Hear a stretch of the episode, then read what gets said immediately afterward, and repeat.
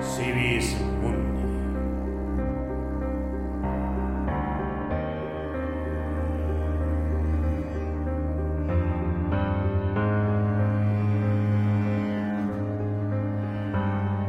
Una producción de IMU.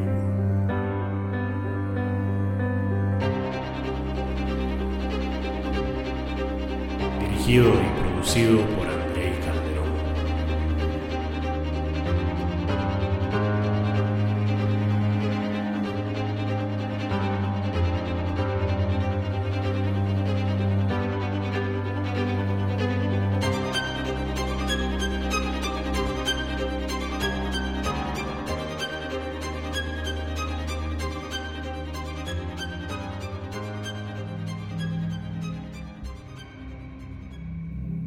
Hoy el mundo se encuentra confinado.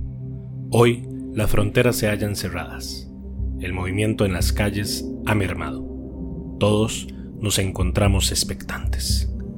Algunos teóricos indican que un nuevo mundo ha iniciado e incluso que nos encontramos frente a un nuevo salto de era histórica. Pero todos concuerdan que en un mundo post-pandemia nada será igual. El 31 de diciembre de 2019, las autoridades chinas informaban a la Organización Mundial de la Salud, OMS por sus siglas en español, sobre una serie de casos de neumonía en la ciudad de Wuhan, en la provincia de Hubei.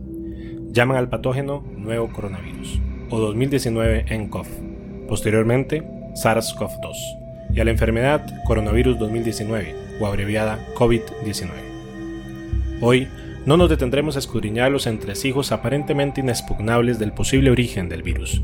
Investigadores de todos los calibres, científicos, médicos, periodistas, filósofos, historiadores políticos y militares, académicos y un sinnúmero más de hombres y mujeres en primera fila, han desarrollado sus propias investigaciones en una recapitulación cuasi criminológica, generando posibles escenarios de activación, dando como resultado un buen puñado de teorías.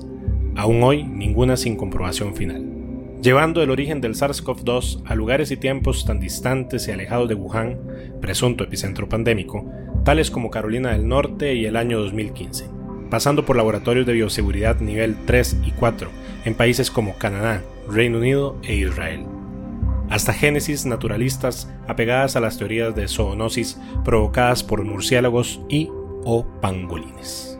Como ya hemos dicho, hoy no nos enfocaremos en escudriñar dicha opaca verdad, ya que como decía hace unos meses Alfredo Jalife Rame, geopolitólogo mexicano de origen libanés y articulista y analista recurrente de medios de primera, tales como Russia Today y Sputnik, en un mundo posverdad, ¿acaso algún día podremos saber en verdad lo que pasó?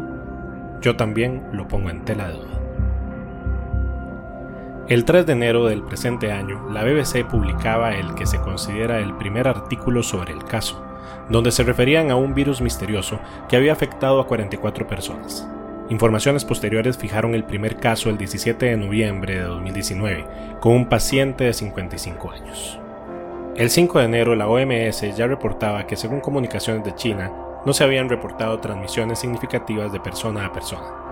Para el 7 de enero ya los científicos chinos habían conseguido aislar el virus en un laboratorio y se designa como SARS-CoV-2.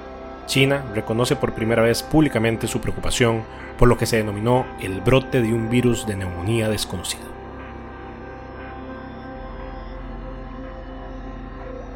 El 11 de enero se registraba la primera muerte en China a causa del virus y para el 13 de enero se reportaba el primer contagio fuera de China, en este caso Tailandia. Ya para este momento todo comienza a desencadenarse de una forma vertiginosa y la propagación del virus va increciendo. Para el 21 de enero se registraba el primer infectado en Estados Unidos. Para el 31 de enero, 27 países ya registraban casos en sus territorios, incluidos Rusia, Reino Unido, Francia, Japón, Corea del Sur, Australia, India y dos de las que serán hasta el día de hoy dos de los países más afectados y apaleados a nivel de muertes e infección en el mundo entero. Hablamos de España e Italia, siendo registrado el primer caso italiano el 30 de enero y el primer caso español el 31 de enero. El 11 de febrero la OMS bautizaba la enfermedad generada por el coronavirus como COVID-19. El 22 de dicho mes se iniciaban medidas fuera de China encausadas al confinamiento cuarentenario de poblaciones para tratar de controlar la propagación, En este caso concreto se trataba de Italia, confinando a 50.000 personas en 18 ciudades del norte de Italia, área geográfica de mayor impacto en dicho país del nuevo coronavirus. Medidas de restricción y control comienzan a anunciarse en varios países, sobre todo en el control de tráfico de turistas, migrantes, fronteras, etc., hasta que el 10 de marzo el gobierno italiano extiende las medidas de restricción por todo el país, llevando a 60 millones de personas al estado de confinamiento total. Nunca una cuarentena había bloqueado un país entero por una epidemia. Italia entera es una zona protegida, anunció el primer ministro Giuseppe Conte. Para el 11 de marzo, la Organización Mundial de la Salud declaraba oficialmente que ya se podría definir al nuevo coronavirus como una pandemia y que esto debía impulsar a tomar acciones y decisiones más agresivas e intensas por parte de los países. El 12 de marzo, el presidente de los Estados Unidos Donald Trump suspendía todos los vuelos a Estados Unidos desde Europa durante 30 días y a nivel mundial se inicia el cierre y suspensión de eventos deportivos masivos, tales como la suspensión de la Champions League y la Europa League por parte de la UEFA.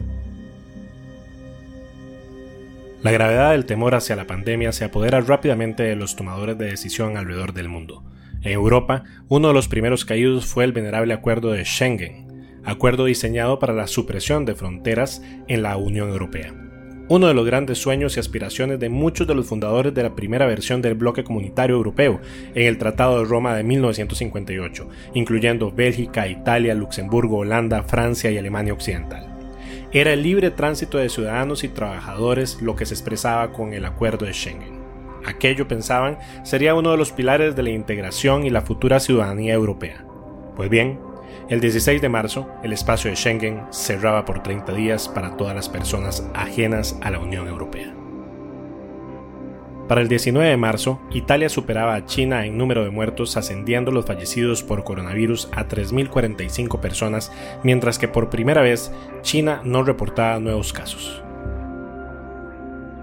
El 24 de marzo, en un evento histórico, el primer ministro de Japón, Shinzo Abe, y el presidente del Comité Olímpico Internacional, Thomas Bach, acuerdan posponer los Juegos Olímpicos hasta el año 2021 en medio de la pandemia.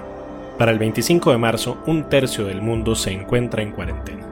Por ejemplo, dos terceras partes de los 1.340 millones de personas de la India están bajo restricciones de movimiento mientras países de Europa permanecen en cuarentena, y el Reino Unido ha prohibido a las personas salir de sus hogares excepto por razones muy limitadas. Varios países de América Latina también han ordenado cuarentenas obligatorias para evitar la propagación del coronavirus.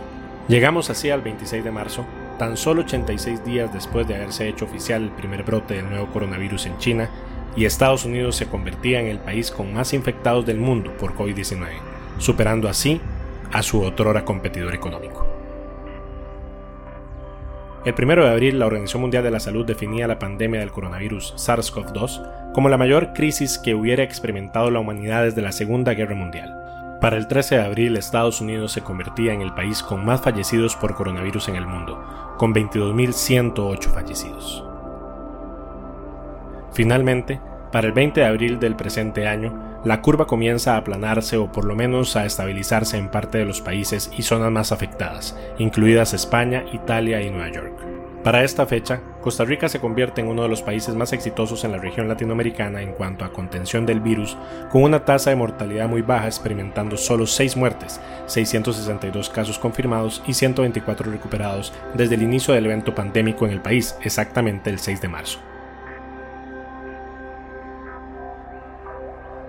Para el viernes 24 de abril, el mundo contabilizó 2.877.487 casos confirmados por SARS-CoV-2, 201.907 fallecidos y 813.033 personas recuperadas, siendo Estados Unidos el país con más casos confirmados, un total de 926.442 casos y 53.184 muertes seguido por España con 223.759 casos confirmados y 22.905 muertes, e Italia con 195.351 casos confirmados y 26.384 muertes.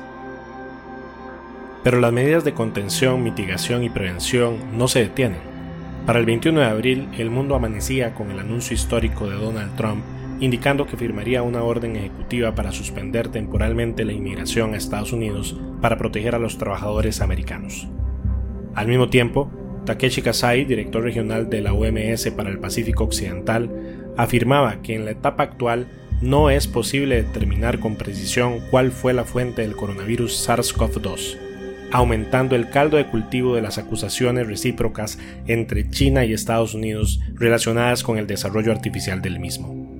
Por si fuera poco, el día lunes 20 de abril, el precio de los futuros del petróleo WTI para entrega en mayo cayó hasta su mínimo histórico de menos 37.63 dólares por barril, haciendo así reaccionar al presidente de los Estados Unidos, quien dijo tajantemente que jamás dejará caer la gran industria del petróleo y gas de los Estados Unidos.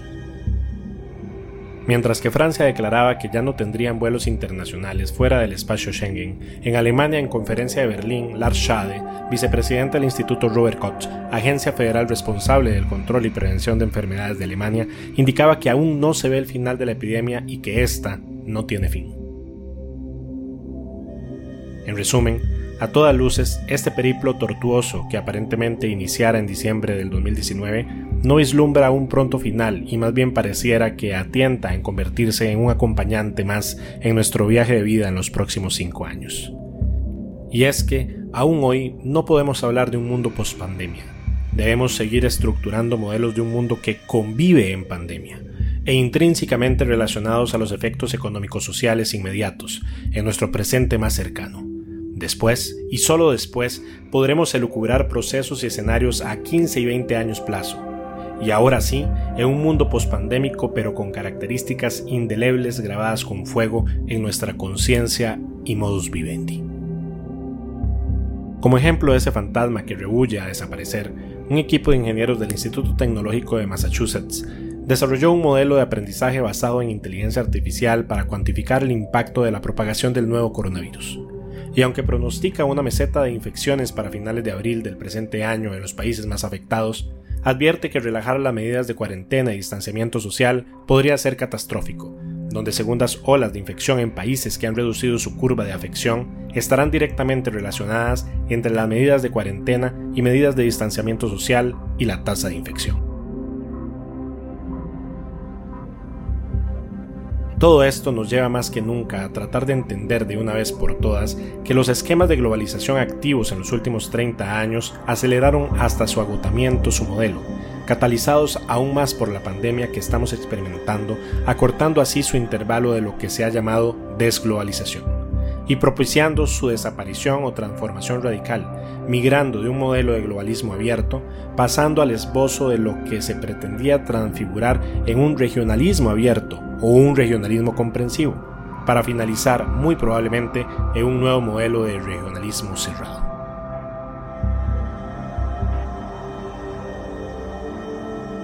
En las próximas dos secciones buscaremos escudriñar entre las medidas que hoy ya concretizadas están implementando los gobiernos, las empresas y el comercio en general para afrontar, convivir y sobre todo sobrevivir a la pandemia, finalizando con los retos y las oportunidades que experimentará el comercio internacional y el sector logístico mundial en un mundo post-pandemia.